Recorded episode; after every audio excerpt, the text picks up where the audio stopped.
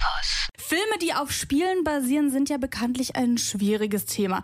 1985 soll aber bereits ein Paradebeispiel für diese tricky Angelegenheit erschienen sein. Die Rede ist von Alle Mörder sind schon da oder besser bekannt als Clue, der auf dem Krimi-Brettspiel Cluedo basiert. Ich bin ja etwas skeptisch, ob sowas funktionieren kann. Meine Filmspurkollegin Jackie hat ähm, schon angedeutet, dass sie mich da jetzt umstimmen möchte. Und ja, was macht denn den Film so besonders, Jackie?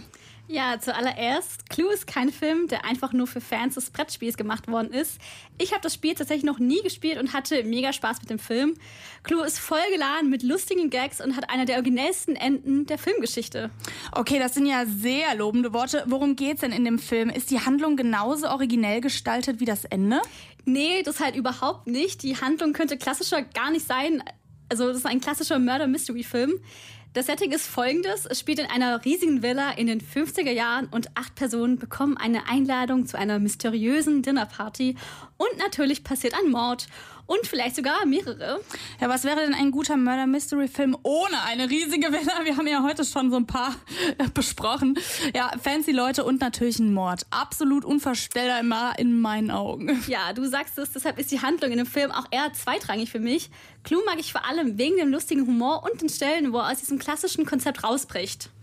Und kannst du mir mal einen kleinen Hinweis beziehungsweise einen Clou für den Humor in Clue geben?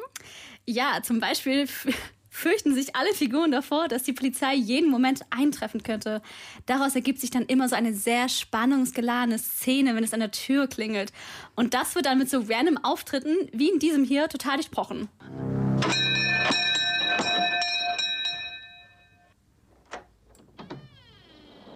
Taratatata. Ich bin Ihr singendes Telegramm. Ja, und so schnell ist schon ein weiterer Mord passiert, ähm, denn dieses singende Telegramm war halt eigentlich ziemlich nervig, deshalb musste die arme Frau einfach ähm, erschossen werden. Ja, ich merke schon, der Film nimmt sich selbst nicht besonders ernst, oder? Ähm, ja, und das macht es total sympathisch, denn auch der grandiose Cast trägt total den Film, obwohl die Charaktere alle sehr einseitige Stereotypen sind. Der Butler in Clue wird von Tim Curry gespielt, den man natürlich aus The Rocky Horror Picture Show kennt und dem originalen It-Film. Ich bin immer großer Fan von Tim Curry, denn seine Performances sind meist total überzogen und machen einfach mega viel Spaß. Der restliche Cast ist jetzt nicht so bekannt, aber auch sie haben einfach ein sehr gutes Comedy-Timing.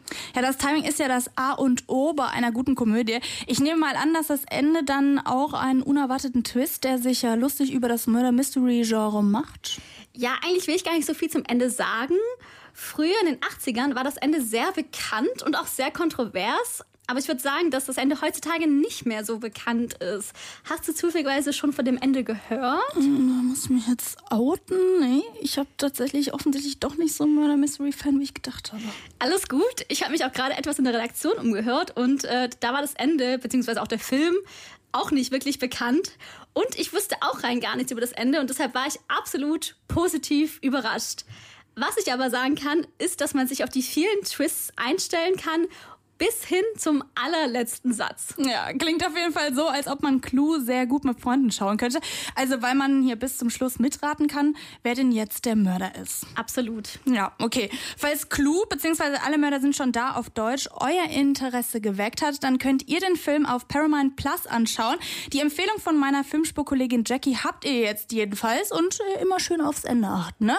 Und wir hören jetzt The Last Waltz von Cho Jung Wook aus Old Boy auf der 100,0 www.kölncampus.com www